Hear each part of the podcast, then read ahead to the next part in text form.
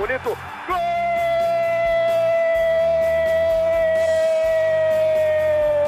Uma grande jogada de Renato pela direita. Partiu Luan, dominou o lance, é bom, o lance é bom, o lance é bom, o lance é bom. Olha o gol, olha o gol, olha o gol. Golaço do Grêmio. Para Everton, chegou, fez a finta, outra boa jogada, cruzamento. Olha a chance, olha o gol, olha o gol, olha o gol, olha o gol, olha o gol. Gol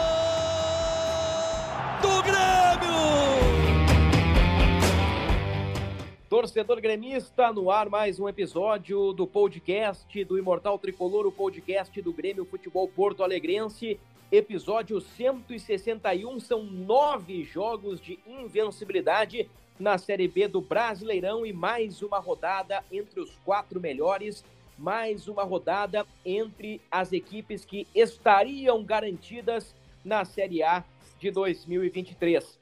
Grêmio venceu Londrina pelo placar de 1 a 0, gol de Biel, com uma baita assistência do Diego Souza, um lindo tapa do Diego Souza para o Biel marcar o gol da vitória do Grêmio, tricolor na quarta posição. E comparando com aqueles que são os favoritos, o Grêmio já abre quatro pontos em relação ao esporte, que perdeu para o Cruzeiro na rodada e que na próxima vai ao Maracanã enfrentar o Vasco da Gama, o esporte que anunciou recentemente a contratação do técnico Lisca. Vamos analisar a vitória sobre o Londrina e avançar nos próximos passos do noticiário tricolor, ao lado de Eduardo Moura, repórter de GE. Globo, e de Kathleen Rodrigues, torcedora influenciadora. Antes, no entanto, temos um fato importante, algo que aconteceu na reapresentação do Grêmio. Repórter João Vitor Teixeira direto do CT Luiz Carvalho, traz detalhes a respeito de uma discussão acalorada, uma discussão tensa entre Léo Gomes e Thiago Santos. Quais são as informações, João? Aquele abraço. Salve, salve, Bruno, que é que dado, todos estão nos escutando no GE. O clima esquentou no treino do Grêmio nessa tarde. É um treino apenas para os reservas ou aqueles que entraram no segundo tempo do jogo contra o Londrina. Titulares ficaram na academia fazendo treino regenerativo, né? Mas o clima esquentou. O clima esquentou porque Léo Gomes e Thiago Santos protagonizaram uma discussão em um dos exercícios. O lateral direito cobrou o volante em um do, do, do da dinâmica ali, era uma troca de passe num, num espaço reduzido do campo. O volante não gostou muito, trocaram alguns xingamentos e o treino continuou. Um minuto depois, mais ou menos, o Thiago Santos recebeu a bola e chutou para longe, assim, interrompendo o treino e indo em direção ao Léo Gomes.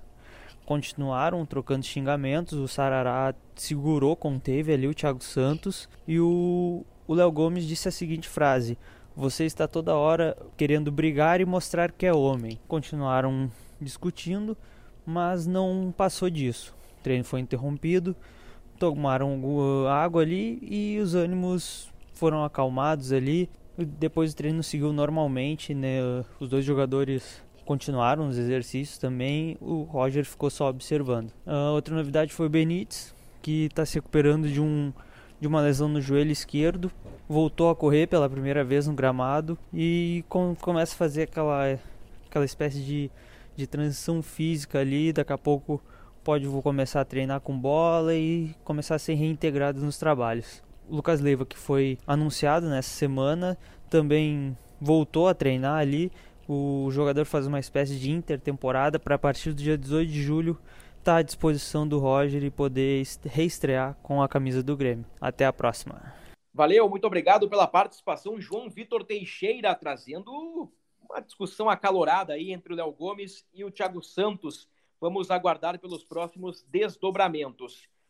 Que aqui, um grande abraço para ti. Mais uma vez, o mais importante, é o resultado. O Grêmio abre gordura, o Grêmio está a nove jogos invicto e o Grêmio permanece no G4, que é aqui. Fala, Bruno. Um abraço para ti, para o Dado, para o torcedor gremista. É, fiquei feliz né, com, com o resultado. É, importante abrir, né? Acho que a rodada foi generosa com o Grêmio desde a rodada passada, né? Quando o esporte deu umas tropeçadinhas aí. É, teve mais sorte que juízo né, na, na penúltima rodada e ontem fez o dever de casa, venceu Londrina, podia ter sido um pouquinho mais tranquilo, me pareceu, tá? Não sei de vocês, a gente vai discutir isso, mas os primeiros 20 minutos do Grêmio senti um pouquinho é, de melhora. Vi o Grêmio um pouquinho mais é, agressivo nos primeiros minutos. É, a gente chegou ali da arquibancada, tava ali com os meus amigos, e a gente chegou até a se olhar assim, ó, parece que deu uma melhoradinha nesse time aí. Só que aí depois acabou sofrendo ali um gol é, que foi anulado, né? Uma falha do Gabriel Grando. Teve mais sorte que juízo também ali. E ali depois daquele gol, parece que o Grêmio voltou ao que era antes, assim, teve um lampejo um pouquinho mais agressivo, criativo, a jogada do gol foi muito é, bonita, né, o Diego Souza limpou para o Biel é, marcar, o Biel também foi é, eficiente na hora de, de, finalizar, e fiquei um pouquinho mais contente ao sair da, da, da naqueles primeiros minutos ali, mas depois no segundo tempo, o Grêmio de novo a mesma situação se arrastando em campo, com dificuldade de criar, também não sofreu muitos riscos, porém, ainda assim, o time meio que morno, né? Poderia ter se complicado daqui a pouco é, se tomasse um empate, não via ali nenhuma perspectiva é, de o Grêmio conseguir uma reação logo, logo depois. Porém, resultado importante, 1 a 0 que vale três pontos também e que dá uma gordurinha aí do, do, do quinto colocado. Agora é eu jogar contra o Bahia e ver o que, que, vai acontecer lá. Aí a gente volta de novo, né, Bruno? Jogo chave, para depois uhum. ter mais dois jogos em casa e aí virar esse clima de uma vez. É, nós estamos gravando horas depois da vitória do Grêmio por 1 a 0 sobre o Londrina. A rodada ainda não terminou. No momento desta gravação, a distância para o esporte, quinto colocado, é de quatro pontos. Mas dependendo aí de Criciúma, Tombense e outros resultados, a diferença para o quinto colocado pode ser menor ao final desta rodada. Mas eu penso que o importante mesmo é o Grêmio continuar uh, secando os seus principais concorrentes, no caso, Cruzeiro, Vasco, Bahia e o Esporte Recife. Eduardo Moura, quero te ouvir sobre a vitória do Grêmio. Um grande abraço, Dado. Fala comigo, Bruno Keck. Um grande abraço para todo mundo que nos acompanha. É, e me parece, né, nesse, nesse ponto aí da, de permanecer no G4, que isso é, dá um, um afago, assim, no, não só no torcedor, mas até no, no próprio grupo aí que tanto tem é, reclamado de falta de apoio, né? Pelo menos aí dá um, um pequeno abraço, assim, né? Para estamos é, realmente permanecendo onde é o objetivo final, né? Ainda que o objetivo do Grêmio seja é, chegar acima da quarta colocação, mas como a Keck disse, vale ali que o Grêmio fica pela terceira rodada consecutiva dentro do G4, né? Esse é o máximo até agora que o Grêmio ficou nessa zona de classificação. Então, né, não perdendo essa posição na próxima rodada, o Grêmio atinge aí um recorde dentro desta uh, edição da Série B, né? Então, eu acho que vale por essas simbologias, assim, né, de abrir um pouquinho é, de gordura, como o Bruno disse, em relação ao quinto, seja ele quem for, né, e abrir quatro pontos do esporte, que é que a gente vê, né, como um adversário um pouco mais firme aí nessa, nessa briga é, pelo acesso. E, e, vi também ali um, uma melhora como a Keck é, ficou no, no início do jogo, ficou. Mas também no segundo tempo o Grêmio teve bola na trave com o Elias, é, poderia ter feito outro gol com, com o Diego Souza. Então, é, assim, acho que aos pouquinhos essa formação aí é, parece que vai ser, a gente já pode até discutir depois, mas a formação quando é, a janela abrir, né, com a volta dos reforços, e acho que encaixou bem, pelo menos nesse primeiro, eh, nesse primeiro momento aí. É, eu, eu, eu, concordo com vocês aí, não, não vou discordar do que diz respeito à atuação do Grêmio. Começou um pouquinho melhor, teve as suas dificuldades frequentes, né, as suas dificuldades nos jogos, muito por conta da falta de qualidade, que nós já debatemos muitas vezes aqui no podcast, mas eu senti que o Grêmio foi um pouquinho mais firme no, no jogo contra o Londrina, não correu tantos riscos. O, o Londrina chegou muito da bola parada, né? E, Muitas e, faltas. Né? pontuais do Gabriel Grando, né? Então a gente sai uh, com a sensação de que, puxa vida, o Londrina poderia ter empatado, poderia ter virado o jogo, mas foram dois erros pontuais do goleiro. Mas na coletiva, uh, pelo menos publicamente, o Roger declarou apoio ao Gabriel Grando. Como é que foi a reação nas arquibancadas, Keck, com, com os lances ali do, do Gabriel? Assustou demais, viu? A hora que, principalmente aquele primeiro, né, que escorrega do peito dele, das mãos dele ali. a bola, o torcedor teve um. Eh, perdeu a paciência na hora, assim, né? E aí, depois, quando foi anulado o gol, a galera se abraçou e começou a rir, assim, e naquele, naquela sensação de, cara, ele deve ter sentido um alívio absurdo, porque se tivesse empatado é, com essa falha, né, tão, tão grotesca, assim, né? Foi bem, bem ruim mesmo, assim. Mas depois, logo depois disso, a torcida começou a perder paciência com ele de novo, né? E uma jogada que me irrita muito do Grêmio é o Grêmio voltar a bola para o Gabriel, né? E isso acontecia com o Breno também. E a reposição de bola fica muito prejudicada. O, Gabriel não tem uma boa reposição com os pés. Com as mãos, eu acho que ele vai muito bem. Eu já vi ele lançar para o Elias em alguns jogos bem é, direitinho, assim, mas com os pés é uma reposição que dá muito medo no torcedor. E o Grêmio tem que evitar esse tipo de, de situação, de às vezes voltar a jogada inteira para o goleiro. Assim, isso irrita muito. Mas a torcida estava bem impaciente também com isso. É, o, Bruno disse que é que, né, que o Roger deu força, mas é, é, o único goleiro que tem, né? Não tem muito o que fazer nesse momento. O Breno, que não é o único, né? Tem o Adriel também, enfim, tem o Felipe Scheibig, mas o, o titular, né? O Breno tá machucado, teve uma nova lesão né, na mesma panturrilha. Eu vou te então dizer que eu acho que isso é falta de ritmo de jogo, tá? É falta de confiança. É. Me lembra muito aquele, aquele, aquela parada ali do, deles de, do revezamento. Que os eu, dois ficaram sem confiança, sabe? Eu ia colocar assim que uh, o nível que ele tá apresentando, porque ele tem algumas falhas, assim, né, em sequência, não é o que a gente já viu do Gabriel, Exato. né? A gente já viu ele uh, em um nível uh, melhor. Nesse jogo, especificamente com o Londrina, eu acho que ele saiu mal do gol algumas vezes, assim, né? É. E isso aí, como a Keg disse, traz um, um temor fora a falha técnica ali, né, de não conseguir agarrar a bola. É, mas é o, o, não tem como mudar, tirar o Gabriel Grando agora, né, com o Breno machucado. E ele já apresentou também um nível melhor.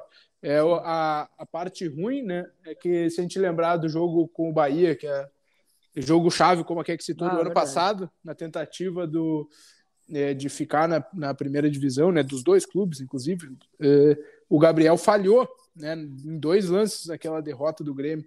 Então também acaba não trazendo boas lembranças assim, né? Obrigado aí, Dado. Que triste agora. o jogo na Fonte Nova, mas é, vamos torcer que ele, que ele recupere aí a, a, melhor forma, porque a gente já viu boas apresentações dele, né? Que não não não tá, não estão aparecendo. É curioso, né, que dos cinco primeiros colocados dos times que brigam diretamente pela vaga no G4, que são os times que, que, que têm as camisas mais pesadas, o Vasco trocou de treinador. Uh, o Zé Ricardo teve uma proposta, uhum. deixou o Vasco e o Vasco contratou Maurício Souza. O Esporte demitiu o treinador e contratou o Lisca. E o Bahia demitiu o Guto e contratou o Enderson Moreira. Uhum. Então, digamos que dos que brigam, apenas Cruzeiro e Grêmio, né? Não mudaram Na série treinador. B, né? Na Série B, o Grêmio já mudou de treinador, né? O Grêmio já, já demitiu o Wagner Mancini, que não, não, não vamos uh, citar estes erros do passado, né? Eu, eu pelo menos no podcast de hoje a gente não precisa contextualizar o, o, o 2022 do Grêmio, mas uh, ainda sobre o jogo, né? Ainda sobre a atuação, é, é, que é difícil excluir o contexto, né? Mas excluindo o contexto e pegando só tradição, pegando camisa, a gente olha o time do Grêmio, às vezes dói, assim, tipo, pá, o time do Grêmio meu Deus, mas uh, tendo em vista o, aí sim o contexto, os últimos jogos, a importância de uma vitória, o tropeço do esporte, eu acho que o sentimento é, não digo de alegria, de felicidade, mas de alívio, assim, né? Poxa vida, ganhamos do Londrina, fizemos o nosso papel, quatro pontos do tá no G4 e o Grêmio tem aí uma margem, né? Uma margem de erro, uma gordurinha para o jogo do fim de semana contra o Bahia.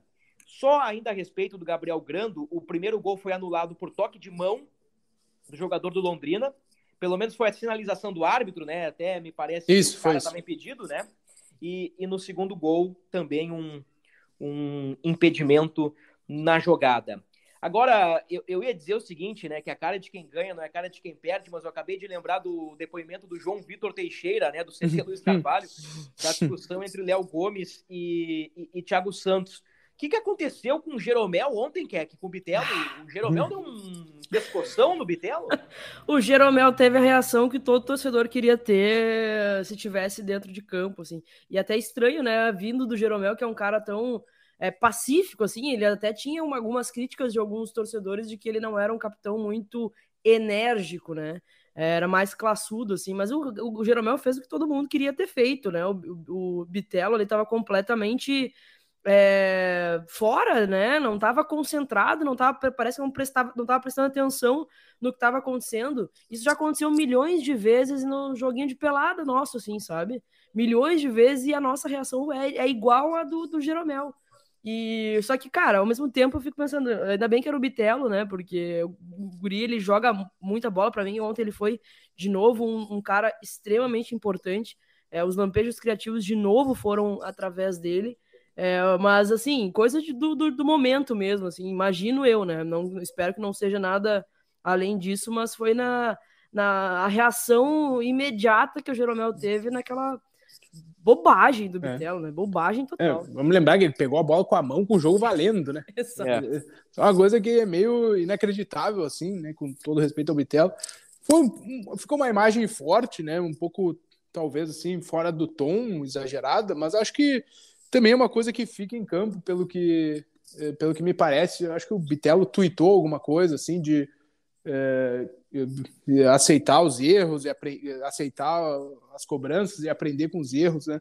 Não, não, me lembro agora o tweet literal. Seja né, humilde mas... para admitir é seus erros, inteligente para aprender com eles e maduro para corrigi-los. É Muito bem, vou até é. curtir aqui agora. então, também acho que me parece assim, né, que uh, lidou bem com embora uma exposição pública ali, né, lidou bem ali com a, com a bronca. Acho que o Jeromel também cumprimentou o Bitelo depois ali da, daquela situação meio atípica. É, mas acho que, como a Keke disse, traduz um pouco assim do que o, o, torcedor do Grêmio meio que quer, assim, que cobra, né, da, do time. Total, total. a reação da arquibancada. Ontem eu fiquei mais perto do campo, né? Eu fiquei na, no, no gramado e no gramado oeste, então foi bem na minha frente, assim. eu fiquei até assustada, não tinha entendido direito o que estava acontecendo. E a galera toda na volta enérgica, assim, meu Deus, o que que houve? O que que, que, que o Bitelo fez? Por que, que ele botou a mão e tal? Mas na hora deu, deu um uhum. susto, assim, né? Porque não é do Jeromel fazer isso, né? Mas tudo, acho que tudo certo também, acho que é uma coisa do campo mesmo, uma reação que ele teve ali. Eu acho que foi um pouquinho exagerada a, a reação do Jeromel de, de pegar o pescoço do cara ali, mas eh, eu acho que no calor do jogo dá para entender a Keck pegou muito bem, né? Se na pelada de toda semana, nós que somos. Eu ficaria indignado. Semi-amadores, uh, a gente xinga, a gente briga, a gente discute por um jogo que não vale absolutamente nada. Imagina ali dentro de campo, né?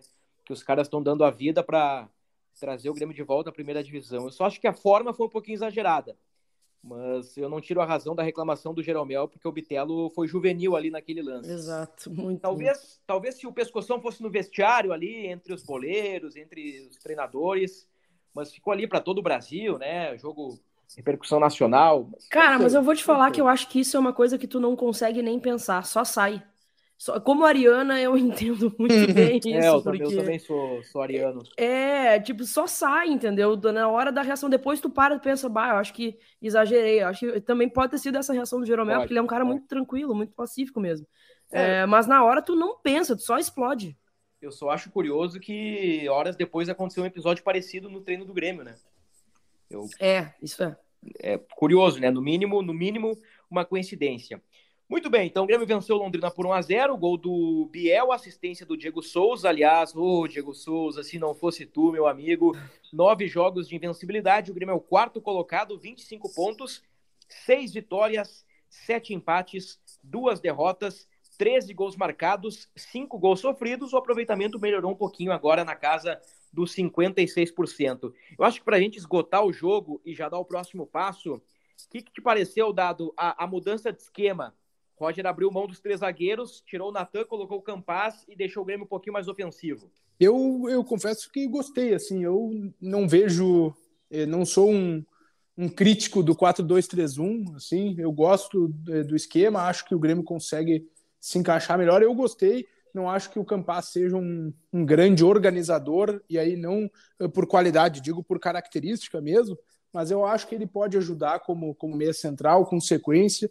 Eu acho que o, Grêmio tem jogadores que encaixam assim nessa, uh, nessa nesse, nesse esquema tático também, né? embora possa usar qualquer outro, mas acho que uh, encaixa bem assim.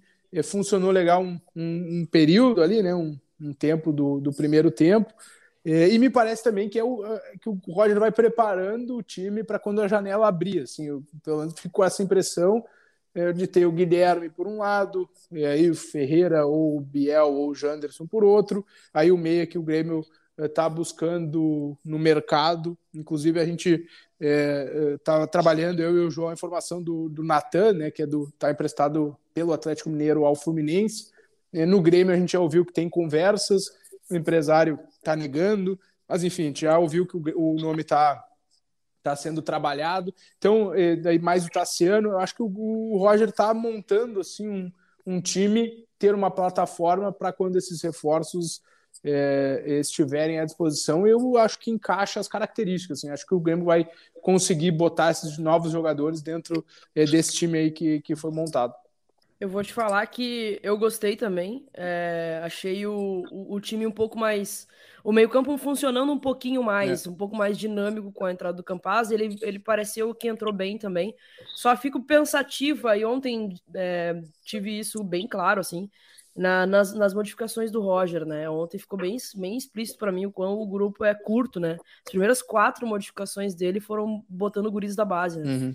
É, o Elias, depois com o Gabriel, Teix... Gabriel Silva, Silva aí depois o, o Sarará com, com o, Emerson. o, Emerson. e aí lá no final ele bota o Lucas Silva.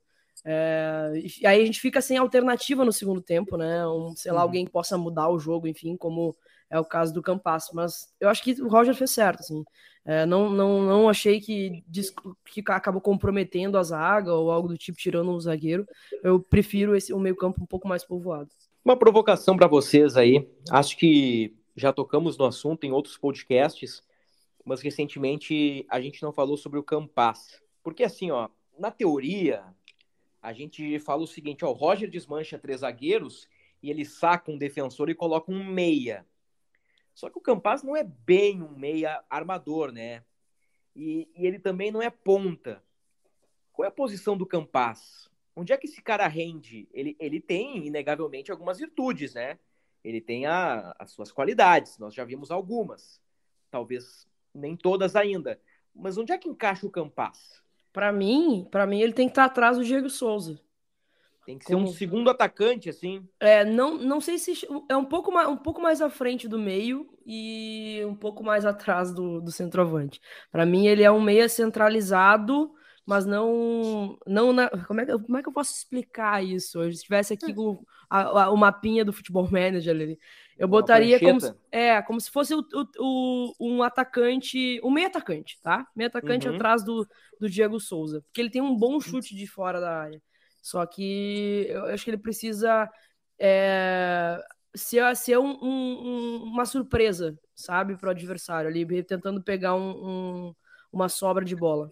É, eu, eu acho que ele tem que ir por aí mesmo, é, pelo centro, pela ponta ele deu resposta em determinado momento, mas depois eh, diminuiu a participação dele no jogo, né? Eu acho que por dentro a tentativa e acho que ele pode participar mais do jogo, mesmo se recuar, mesmo se movimentar com mais liberdade. Eu acho que é, é por aí, assim, ele não é um 10 organizador, mas se ele tiver é, mais próximo do Diego Souza com a liberdade de movimentação, ele pode usar a melhor arma do Campaz, eu acho. é a finalização, né? Ele é aquele é. atacante chuta-chuta. E, enfim, não tem acertado ainda, mas acho que daqui a pouco encaixa de repente. Ele tem essa característica que, que não, não é muito comum dentro desse elenco do Grêmio, se pegar assim, né? Não tem muitos é, finalizadores, por exemplo, de fora da área, assim, né? É hum. meio que o Campaz e só. É, então, acho que é isso. Ele tem que ser o meia, embora não tenha a, característica assim de botar a bola embaixo do, do pé, né, e ditar o ritmo do jogo, mas com a liberdade para cair pelo lado, se movimentar, abrir espaço para o Biel cair pelo meio, como foi no gol. Enfim, acho que é, é, nesse, nesse cenário que eu vejo o Campado, assim. Acho que é mais ou menos onde o Luan jogava, né? É, exatamente. É, é. Pode é, ser. Flutuando. Eu, acho que uma boa definição, assim, um, meio atacante. O, o Grêmio já disputou 15 rodadas Grêmio na 16 pega o Bahia fora Depois, na 17, Náutico na Arena. Na 18, Tombense na Arena. E o Grêmio fecha o turno fora contra o Brusque em Santa Catarina. Então, são os últimos jogos do Grêmio no primeiro turno da Série B do Campeonato Brasileiro. É, costumo dizer que não tem jogos fáceis na Série B, né? Mas o Grêmio pegando confiança, adquirindo confiança, dando uma encorpada aí nessa base, talvez consiga somar pontos e quem sabe com uma vitória sobre o Bahia aí até encerrando o turno à frente do tricolor baiano. O Vilha Sante levou o terceiro amarelo, o Biel também, ambos não enfrentam o Bahia no domingo, 4 horas da tarde. Como é que o Roger pode montar o time sem o Vilha Sante e sem o Biel? Bom exercício. É, é o, o, um volante eh, vai entrar automaticamente né, na vaga do Vila Sante. É, a Keck citou agora as modificações do Roger, ele me fez pensar, né? De repente ele não vai com o Thiago Santos e não vai com o Lucas Silva, né? E não sei se o fato de ter dois jovens ali na, naquele, naquele setor uh, muda alguma coisa, né? Mas o Sarará foi o primeiro utilizado nesse jogo com Londrina. De repente ele pode ser um postulante aí essa vaga do Vila Sante. Eu apostaria antes disso, né, no Thiago Santos como como primeiro jogador ali do meio-campo ao lado do Bitelo. Não sei se de repente é, essa escolha do Roger durante o jogo já não indique aí alguma coisa para a próxima partida. Olha, eu acho que daqui a pouco. É, eu, eu não sei, tá? Eu, eu acho que o Roger é mais conservador e fora de casa eu acho que ele iria de Thiago Santos como primeiro e não duvidaria se ele botasse o Lucas Silva também. Bah, mas, aí, tu pro... quer, mas tu quer acabar ah, com, ah, com, o ânimo do podcast, né? É, tu quer afundar é. o podcast. eu, eu não sei, não. E no lugar do Biel, acho que ele vai de Elias. Pois é, eu, eu, eu desenhei aqui, ó. Fiz bonitinho no papel. Rodrigo Ferreira, Jeromel, Bruno Alves, Nicolas, Thiago Santos, Bitelo, Campaz, Janderson, Elias e Diego Souza. É, ou Lucas Silva, Bitelo e Campaz. É, ou o Sarará, ele, Bitelo ah, e Campaz. É, mas ele tá, ele tá curtindo Variando o muito. de novo. É. É, eu acho que tem uma chance bem boa do Thiago Santos jogar, jogo é, para jogador cascudo, né? É. Continua ele... lotado, Bahia vem de uma vitória, troca de treinador, tudo isso dá uma, eu, dá uma mexida com o ambiente, né? Não quero ficar eu relembrando aquele jogo, mas o Thiago Santos jogou aquele jogo fez, uh, do ano passado, né? Fez o gol do Grêmio, inclusive, naquela partida. Ah, é verdade. Na Fonte Nova. É, eu, eu, me encuquei com o que a, a Keck disse agora. Será que não volta o tripé? Pois é. Thiago Santos, Lucas Silva, Bitelo, Campas, Janderson, um, Diego Souza. Para um jogo fora, é, contra um, um, rival né, dentro do, do G4. Eu vou te que... dizer que eu iria para cima do Bahia, tá? Porque é, o Bahia né? perdeu as duas últimas em casa. Sim, pensando, não, não, não, me, não acho que também não possa jogar com o Campaz, né? Digo, pensando mesmo assim, talvez seja um cenário que, que realmente ele retome é, aquele trio de meio-campistas, para tentar né, segurar, entre aspas, o, o Bahia e, e contra-atacar de repente. O Elias também não é um cara que. É, ele marca, né? Joga pela ponta, consegue recompor, mas eu acho que é, é, Biel é mais leve, consegue voltar mais, assim, né? Com mais frequência é, para fechar o meio-campo. O que é que levantou uma boa questão aí. Pois é. Tá, mas a minha dúvida é: três volantes saindo o, o Elias, que no caso o Elias nem entraria, ou com Elias e sem Campas? Eu acho que se ele fosse de três volantes, ele, é, ele usaria o Elias. Acho que não o Campas. Yeah. Aí Janderson, Elias, Diego Souza, mais três volantes por trás. É, yeah. faz sentido. Isso. Faz sentido, né? Outra possibilidade seria o retorno dos três zagueiros. O Kahneman já vai estar disponível, não, né? Não, ainda não. Seria com o Rodrigues não. aí. É. Rodrigues, é, eu é. acho que não. Acho que ele não volta com os três zagueiros. Acho aí seria Tonhão, Jeromel, Bruno Alves, Rodrigo e Nicolas nas alas. Teriam três vagas no meio, né? Thiago Santos, Vitelo Campaz Aí Diego Souza e Janderson Elias, né? O Ferreira não tem condição? Ferreira, é, pelo que a gente ouviu aí, deve deve estar tá no, no bolo, assim, né? Deve ah. viajar. É, não, não sei se. Não sei não. Certamente para começar ainda não, né? O jogo, mas pode, pode ficar com opção no banco, sim, e entrar no decorrer da partida. É um acréscimo, né? É, ah, é um acréscimo. É um é, alento. Ele não vinha assim, jogando ó. muito bem esse ano, né? Mas é um acréscimo. Com certeza é um acréscimo tipo assim, eh, de novo, eh, sobre contexto, tira o contexto, baita acréscimo, adiciona o contexto, ainda é um acréscimo pela qualidade, mas eh, aí, aí vem a frase do dado, né? Esse ano o Ferreira não fez gol, né? Não fez. Nem deu assistência, se não estou enganado. O, o Ferreira tá virgem em 2022. É, tem que ver qual Ferreira volta, né? É, tem que ver se ele tá focado, tem que ver se ele quer. Uh, sabemos de coisas aí que, que, que, que, rolam no bastidor, mas enfim, né? Vamos, vamos ver o que acontece com o Ferreira. Acho que na nominata aí, na, na teoria, no papel, é, é um acréscimo muito importante para o time do Grêmio. Ok, aqui, quem estamos apaixonados pelo Lucas Leiva, hein? Ah, é querido, né? Me apaixonei pela coletiva dele. Já sou, né? Uma admiradora do Lucas. É, foi muito lúcido na coletiva e muito legal também a ação que, que o Grêmio fez ali com ele no intervalo, cumprimentando o torcedor, jogando a bola autografada e tal. Muito bacana, não vejo a hora de ele conseguir nos ajudar. É, o, discurso é, o discurso é bonito, né, Dado? Um cara é. consciente, um cara de, de outro nível, de outro patamar, né? Mas acho que, assim, o discurso não entra em campo, mas eu acho que ajuda muito a sustentar vestiário ali, né? Eu acho que ele traz é. uma ideia boa para, sim, uma cabeça boa, né? Para ajudar a sustentar vestiário. Já tem, óbvio, líderes, mas acho que ele, ele é um acréscimo, mas muito assim nesse, nesse sentido. Se, se expressa muito bem, o cara é profissional, né? Todo, pelo menos os relatos cobra profissionalismo e tudo mais e essa identificação dele com o Grêmio faz ele eh, ter essa voz, nesse lugar de fala, eh, de cobrar o profissionalismo, de cobrar é, postura, assim, né? Então acho que é, acho que fora de campo, assim, ele vai ser um baita acréscimo para esse cenário de gestão ali do vestiário e ajudar com os jovens e tal. E vamos torcer para que dentro de campo o Lucas Leiva consiga é. desempenhar o seu futebol, né? Na Lazio ele estava jogando Hum. Tipo assim, o Grêmio não tá contratando um, uhum. um jogador identificado que tava no estaleiro há é, dois anos parado. O Grêmio tipo tá assim, contratando um cara que tava jogando em alto nível na é, Itália. E jogou, jogou 21 de maio, né? Foi o último jogo dele. Então, é, tipo, é. faz tempo, porque ele tava, entrou de férias, né? E igual ele só poderia jogar depois do dia 18 de julho, mas estava em atividade até ontem, assim, né? Tava jogando. É, então... Ele, ele tá morninho ainda. É, né? exato. É, vamos ver. a única coisa que não é, nem, não é nem crítica, né? E não é crítica pela crítica, é só uma ponderação que eu fiz nos últimos podcasts que, que me incomodou, mas é, o meu incômodo diminuiu depois da entrevista do Lucas Leiva, né? Da chegada, uh, do sentimento torcedor. É, é importante ter esses caras no elenco. E o Lucas Leiva é muito diferente do Douglas Costa, né?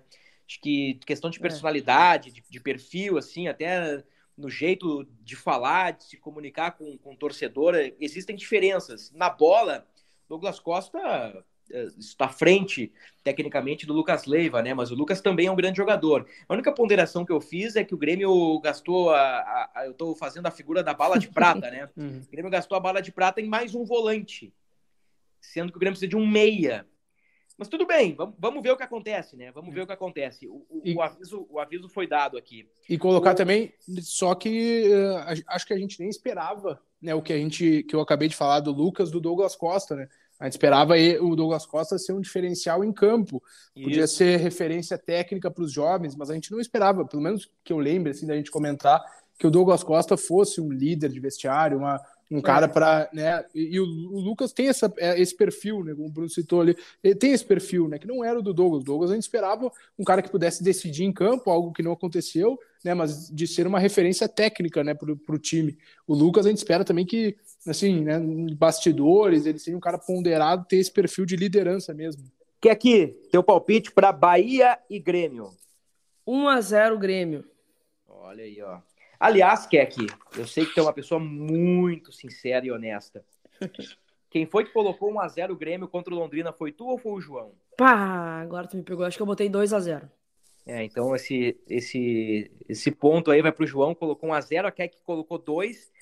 Um, um, de vocês colocou um, o outro botou dois e eu botei três. Eu isso, isso bem aí. parceiro daquele dia, né? Mas, isso aí. Acho que foi o João tá. que botou mesmo. Então aqui, quem é que tá botando, é com anota os palpites, depois a folha se perde. é extraviada. Né? É, exatamente. O, o dado Grêmio Bahia. Bahia. Botar, ambos marcam, botar um a um. Tá bom, é um palpite válido. Vou colocar, como sempre, ou como na maioria das vezes, 0 a 0 e vou dizer para vocês, tá? Dessa vez serve. Ah, dessa Cara, vez eu, eu, acho que serve. Mesmo. É, eu acho que o empate serve, realmente. Dessa vez o empatezinho serve. Até porque o esporte pega o Vasco fora na próxima é. rodada. É. Espe especialmente ali se, se esses outros uh, rivais que a gente citou antes, Tom Bense, Criciúma, também não, não pontuarem, né? Para passar o Grêmio. Mas acho que O empate é, é bom ah, pra... é bom. Tem é dois jogos em casa depois, né? Mas é. tomara que o Grêmio não vá pensando nisso, né? é, eu acho que o problema empatar, é perde. É, quem é que sempre é. fala isso da postura, né? De entrar é. para empatar, acho que isso realmente pega mesmo. É, uma, uma vitória contra o Bahia ia dar uma. Mesmo jogando mal, tá? Vamos supor, ah, joga mal, toma um sufoco, ganha 1x0 gol de bola parada. Ah, daí a gente vem, a, galera vem aí, peso aí, contra aí o Aí é o famoso empolgou, né? É, exato, exato. Aí a galera é seguinte, abraça. Meu amigo, uh, nessa altura do campeonato aí eu já nem tenho mais esperança é. em ver o Grêmio jogando bem. É, eu também não. O negócio é aproveitar as chances ali hum. com o Diego Souza, não tomar gol, uh, continuar bem defensivamente, somar pontos aí. E criar gordura. É, e colocar que o Grêmio, se, se ganhar do Bahia, iguala na pontuação, né? Tem, tem menos, tem três vitórias a menos, eu acho, enfim, nos critérios, mas pelo menos Isso. a pontuação igualaria ali do terceiro colocado. É, o Grêmio perdeu só duas e tomou só cinco gols, né? É. Então tá aí, eu disse, acho que uns quatro, cinco podcasts que até fiz uma brincadeira com o João, né, da, do paralelo da seleção brasileira na Copa do Mundo com o Grêmio.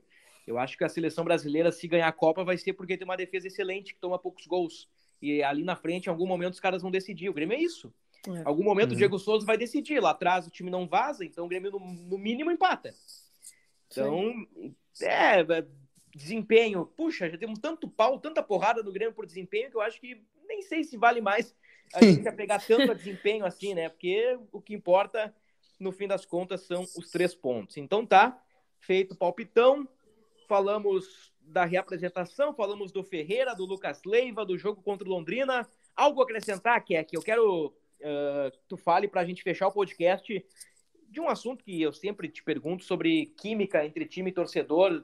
Tu acha que tá aproximando, tá na mesma, tá no 0 a 0 ainda? Ontem, ontem mesmo eu falei com os amigos sobre isso, assim, que eu acho que tá um pouquinho melhor, tá? Um pouquinho melhor pelo, pelo que a gente viu ontem, assim, que teve um pouquinho mais de melhora, tá um tempinho sem perder e tal.